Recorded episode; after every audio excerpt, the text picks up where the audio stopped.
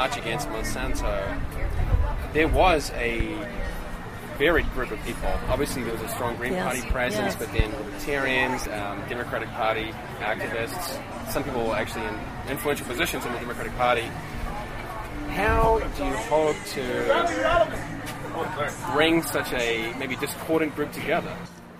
That's a great question. You know, that is the $24,000 question. But what we saw happening in 2014 was that the old coalitions have fallen apart, and labor and women and immigrants um, and um, a lot of youth and climate justice advocates and so on uh, are not coming out to vote in the numbers they used to, which is why it was a real rout for the Democratic Party.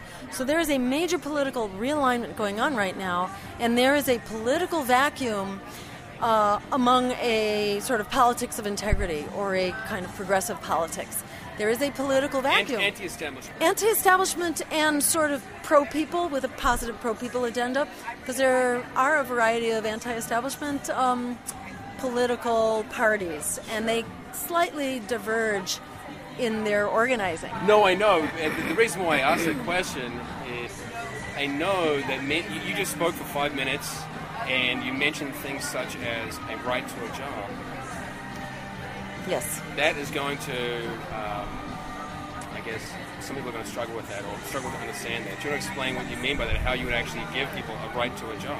yes this has happened before um, during the great depression uh, FDR uh, adopted a New Deal Right. series of programs which were actually going on at the state level too, and he basically lifted it up to the national level.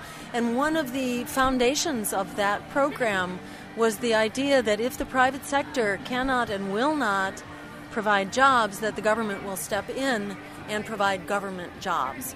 Now, there are different levels of government, and our our perspective is that things should be community based, small government, big D for democracy. You, Um, mean, you mean you mean you support federalism or localism rather than rather than DC controlling or giving the jobs? You would much rather it be state based. Well, I think that um, that such a program would need national funding, as as in the New Deal. It would need national funding, but it would need to be locally controlled. So yes, we we think that there should be sort of a local process by which uh, communities decide what their priorities are to become sustainable uh, in energy, in food, in transportation, and also in meeting uh, social needs. So there would be sort of a spectrum of jobs which could be created. But, you know, we, we're taught to think that this is very foreign to the American agenda. And oh my God, no, we can never do anything like that. But it turns out polls actually support this. Our political establishment doesn't support it. They don't talk about it, they don't mention it. Uh, they don't even talk about the right to a job, any kind of job, let alone a job that government would be the uh, Right, I mean, source I of last provision. The, the, the question is, what if someone doesn't show up, or what if someone's working poorly, right? I mean, can we just fire them? I mean, it, it gets very confusing. Uh, you know, those questions have been answered before, and um, I think you know it gets down to a level of detail that uh, we could spend a lot of time on right now. sure. But I would say it's not rocket science to figure out how to employ people. And yeah, I mean there are ways that you can ensure that people are doing a Look, job. Let me, let and let me give you one example. Right now, every year, one in 200 federal employees gets fired. So it's extremely hard to remove someone from federal employment. So the concern would be if we put a whole lot more people in there, how are we ever going to get rid of them? If you know, let's say we let's say we, we think we're in hard, difficult times. We're in difficult economic times now, and things get better. Yeah. You know, I think we could spend a long time talking about how we can make sure that poor people are not going to rip us off for $12 an hour. You know, we could spend a long time about that. We could also talk about how we can ensure that the big bankers are not going to be ripping us off for 14 trillion. I, would rather talk about that 14 trillion right I, now. I hear you. You didn't mention the Federal Reserve or our crony monetary system in your speech. Well, Do you know what? Yeah, I yeah. would bet you. Right now, we know that um, over half of the American public is hmm. either in poverty or heading towards it, according to the Census Bureau. poverty is a big issue in America, and jobs are a big issue in America. And for people who have time and luxury to study our finance system, yes, the Fed is a big issue too, and that needs a reform as much. And indeed, that is part of our platform. But when we're talking before large groups of people, we will put people to sleep if we start talking about the monetary system and monetary reform. Maybe. But if we're talking, I well, I know a lot of people in that room need a job and don't have a job, and they're up to their eyeballs in debt. So, to my mind, that is where we harness a real engine for change. Okay. The other, We've got to talk to people where they are. Sure, sure. One of the other, um, uh, I guess maybe planks or important issues you talk about is, is student loan debt. Yes. It is at a record level, more than a trillion dollars beyond credit card debt, and we have record numbers of people still going in and becoming students. So it's like lambs to the slaughter. How, how you you say basically tuition-free state college and graduate school? Yes.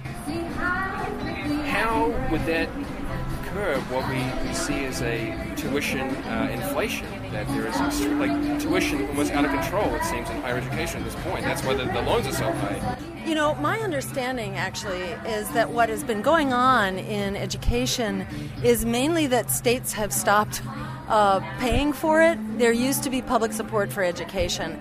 As budgets have been cut, as um, you know, as basically billions of dollars have been returned to the extremely wealthy, we've sort of been uh, subsidizing the extremely wealthy. Them who's got gets more.